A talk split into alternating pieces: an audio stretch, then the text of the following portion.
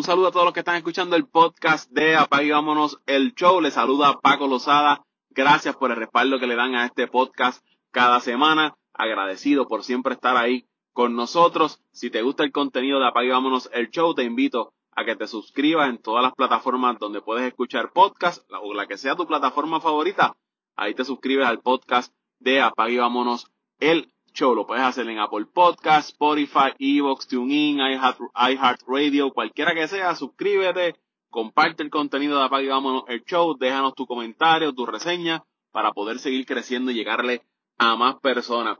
Este episodio voy a estar hablando de las series de White Card del béisbol de las grandes ligas que comienzan ya.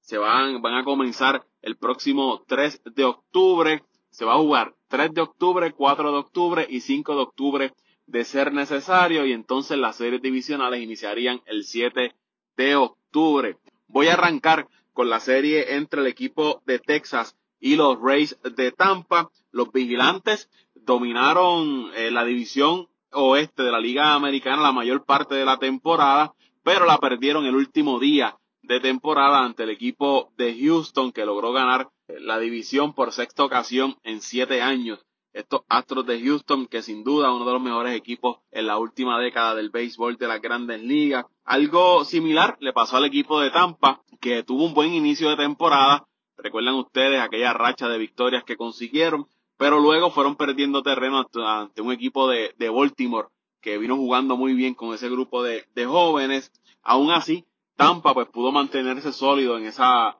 eh, posición de wild card y lograron adelantar a la postemporada.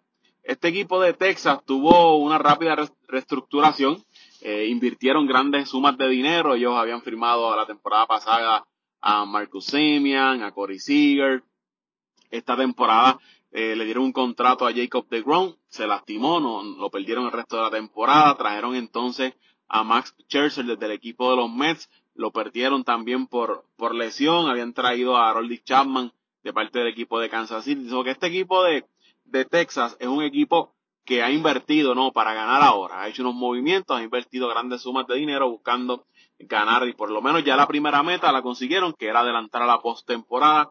Ya están ahí. Estos son dos equipos de buena ofensiva. Esa ofensiva de Texas es una de las mejores en el béisbol de las grandes ligas. Si usted no tuvo la oportunidad de ver partidos de los vigilantes de Texas y usted es de los que le gusta la ofensiva, créame que se la perdió. Una ofensiva bien balanceada de principio a, fin en ese line-up. Por otro lado, el equipo de Tampa, que en los últimos años era un equipo de Tampa que a mi entender dependía más de lo que podía sacarle en cuanto al picheo, su picheo iniciador, su picheo eh, relevo.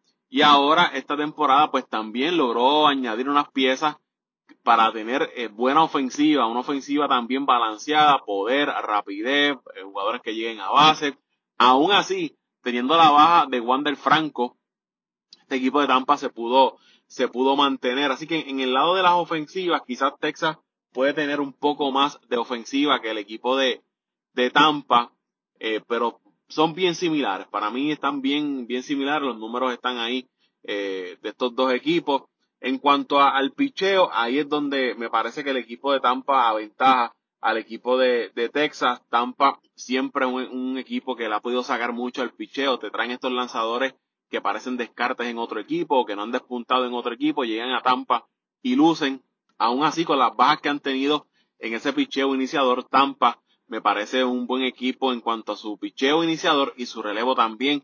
Y combinado entonces con esa ofensiva que me parece muy mejorada a los pasados años, hace este equipo de Tampa uno bastante completo. Yo creo que el caso de Texas, donde para mí ellos eh, se ven un poco débil es en cuanto al picheo y más el picheo del bullpen. Estamos hablando de un equipo de Tampa que votó más juegos en cuanto a cerrarlos, ¿no? Fue el equipo que tuvo una marca de 33 juegos no salvados y 30 salvados. O sea que votaron más 30, más juegos que los que pudieron cerrar este equipo de, de Texas. Y esto en postemporada, ustedes saben que el bullpen es vital para las aspiraciones de, de un equipo. Y por eso es que me parece que el equipo de Tampa debe eh, dominar esta serie en tres juegos por esa ventaja que puede tener el equipo de Tampa en cuanto a su picheo y el bullpen. Así que me voy a ir con el equipo de, de Tampa ganando esta serie frente a los vigilantes de Texas.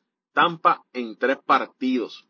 Gracias por acompañarme en este podcast, un breve comentario, ¿no? De lo que me parece a mí cómo será esta serie entre Tampa y el equipo de, de Texas. Más adelante, Toñito Cruz va a estar analizando y comentando la serie entre los Marlins de Miami y los Phillies de Filadelfia. Yo volveré también hablándole un poco de la serie entre el equipo de Minnesota y los Azulejos de Toronto, también de la serie de Milwaukee y el equipo de Arizona, así que pendiente a los próximos episodios. Recuerda suscribirte, compártelo, será hasta la próxima, un abrazo.